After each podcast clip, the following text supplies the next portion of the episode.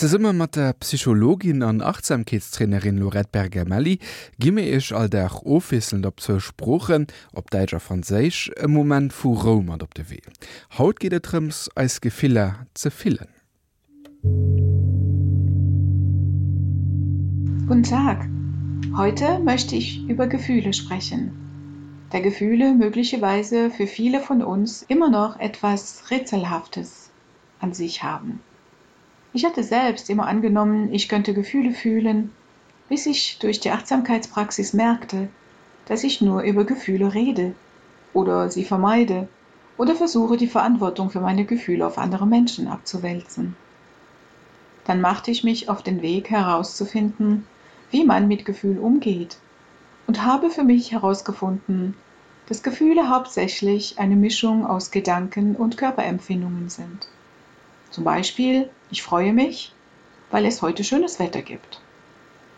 Das ist ein Gedanke. Ich fühle Weite und Leichtigkeit im Brustkorb. Das sind die Körperempfindungen dazu. Das Gefühl fühlen bedeutet, den Gedanken zu identifizieren. Ich freue mich, weil es heute schönes Wetter gibt. Und dann eine Körperempfindung nach der anderen zu spüren, solange diese da sind. Das heißt, die Aufmerksamkeit auf die Weite im Brustkorb richten und dann auf die Leichtigkeit. Warum sollten wir Gefühle fühlen? Das ist eine interessante Frage. Meistens, wenn man Gefühle gefühlt hat, verändert sich etwas. Das gleiche gilt für angenehme Gefühle, genauso wie auch für die sogenannte unangenehme Gefühle. Die Gefühle, die gefühlt werden, lösen sich auf und hinterlassen etwas, das es ihnen vielleicht noch zu entdecken bleibt. Gute Entdeckungsreise.